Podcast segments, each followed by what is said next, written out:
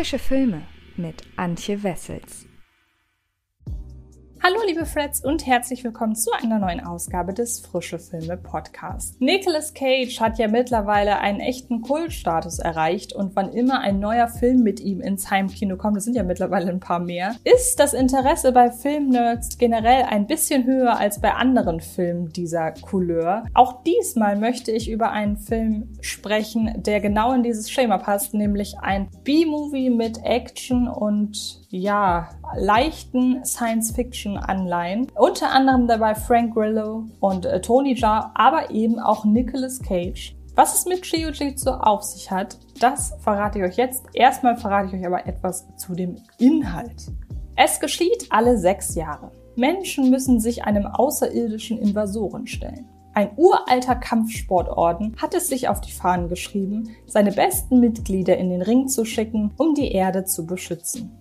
Doch peinlicherweise rennt der stärkste Kämpfer des Ordens, Jake Barnes, gespielt von Alan Moosey, eines Tages angeschlagen davon.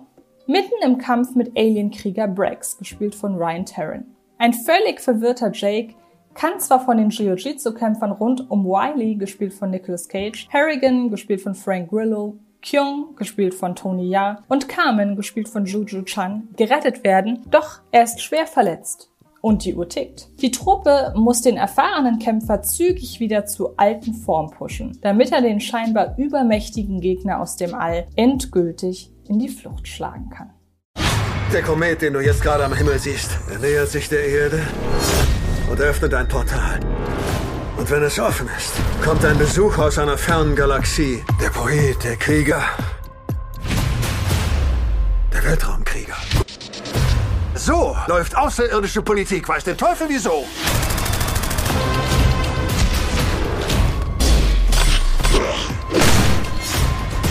Ihr werdet vielleicht dabei sterben müssen. Nicolas Cage duelliert sich, ein Schwert führend, mit einem Alien, das ebenfalls ein Schwert führt. In einem Film benannt nach der japanischen Kampfkunst der waffenlosen Selbstverteidigung Jiu-Jitsu. Das genügte, um für einen gewissen Hype zu sorgen bei Trash-Fans, bei Filmbegeisterten, die sich für schräge Prämissen erwärmen können, sowie bei allen, die Nicolas Cage und seine exzentrische Projektauswahl zu schätzen wissen.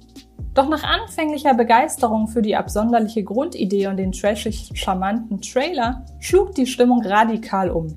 Nach US-Veröffentlichung wurde Jiu-Jitsu mit negativen Pressekritiken und nicht minder unvorteilhaften Publikumsreaktionen bombardiert. In der IMDb ist der Science-Fiction-Actioner mit einer durchschnittlichen User-Wertung von 2,9 von 10 Punkten der am negativsten beurteilte Nicolas Cage-Film. Auf Letterboxd sieht es für Jiu-Jitsu mit 1,6 von 5 Punkten ebenfalls ganz und gar nicht rosig aus. Um meine Betrachtung des Films indes positiv anzufangen, ein Teil der Publikumsreaktion lässt sich wohl eher auf Zorn über das irreführende Marketing zurückführen, als auf den Film selbst. Denn Jiu-Jitsu ist Teil der sehr langen Tradition von B-Movies, die einen Großteil ihres Budgets für einen großen Star zusammenkratzen, der nur wenige Drehtage vorbeischaut, daraufhin aber zum Mittelpunkt des Trailers und Posters wird.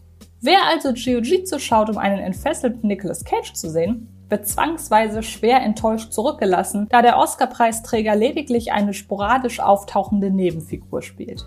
Bedenkt man allerdings, dass Cage nur an drei Tagen der sechswöchigen Produktion am Set war, so nimmt der Hollywood-Star wiederum überraschend viel Raum im Film ein. Und Cage ist es auch, der Jiu-Jitsu deutlich aufwertet. Das lässt sich unter enormer Glücksfall einordnen, denn Regisseur Dimitri Logosetis wollte ursprünglich Bruce Willis für seinen Film gewinnen, der meldete sich allerdings nicht beim Filmteam zurück, sodass es als Plan B auf Cage zuging.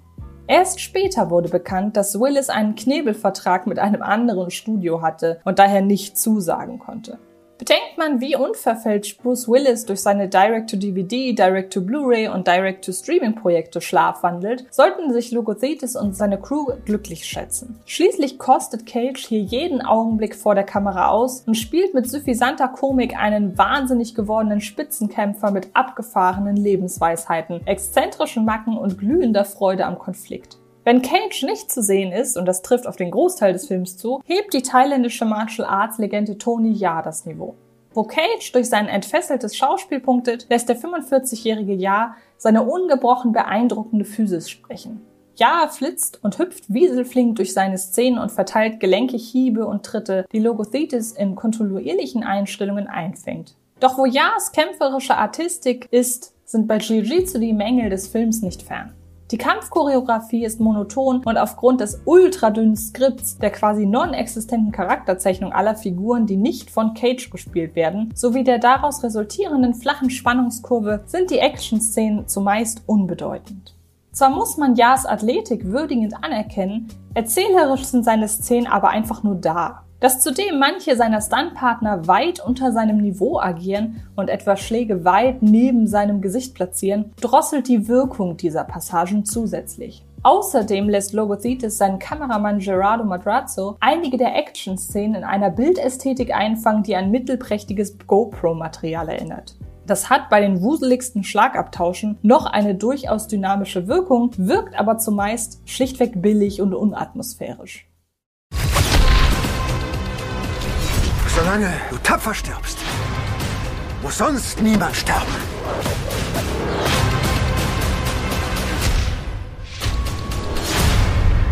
Er ist verrückt. So wie ich.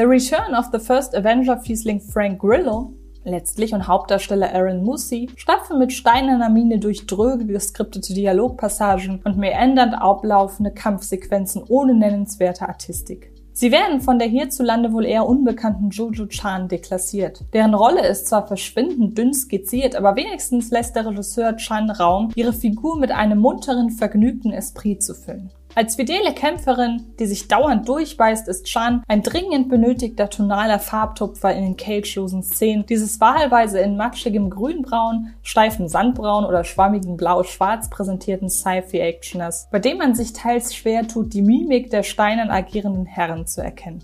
Da kommt irgendwann die Frage auf, wenn in der Welt von Jiu-Jitsu alle so leblos sind, wieso eigentlich wäre es stimmen, wenn das Alien gewinnt?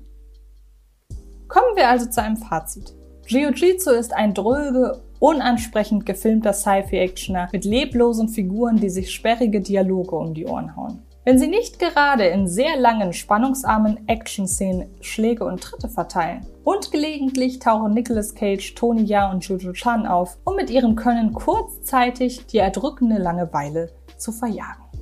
Und ihr könnt euch ab sofort selbst überzeugen, denn Jiu-Jitsu ist ab sofort auf DVD, Blu-ray und als VOD erhältlich. Also wenn ihr euch mal wieder einen spaßigen oder eben noch nicht ganz so spaßigen Nick Cage Abend machen wollt, dann greift hier doch mal gerne zu. Denn wer weiß, wann wir Nicolas Cage das nächste Mal zu sehen bekommen. Ich bedanke mich fürs Zuhören und verweise an dieser Stelle noch einmal rasch auf die anderen Podcasts dieser Woche. Ich habe nämlich einmal über Fear of Rain gesprochen, ein ebenfalls direkt fürs Heimkino erscheinender Thriller über ein schizophrenes Mädchen und über Cherry, das Ende aller Unschuld, den neuen Film der Russo-Brüder, der ab sofort bei Apple Plus zu sehen ist. Und ansonsten gibt es natürlich auch noch ein neues Video auf dem YouTube-Kanal von Fred Carpet. Ich habe mich dann nämlich in einem Ranking mit meinen zehn liebsten liebsten Guilty Pleasures auseinandergesetzt. Also mit zehn Filmen, die außer mir keiner mag. Und ich glaube, das Ganze ist ganz sympathisch geworden. Dann sehen oder hören wir uns in den nächsten Tagen garantiert irgendwo im Internet. Bis dahin wünsche ich euch sehr viel Spaß beim Filme gucken und dann bis bald.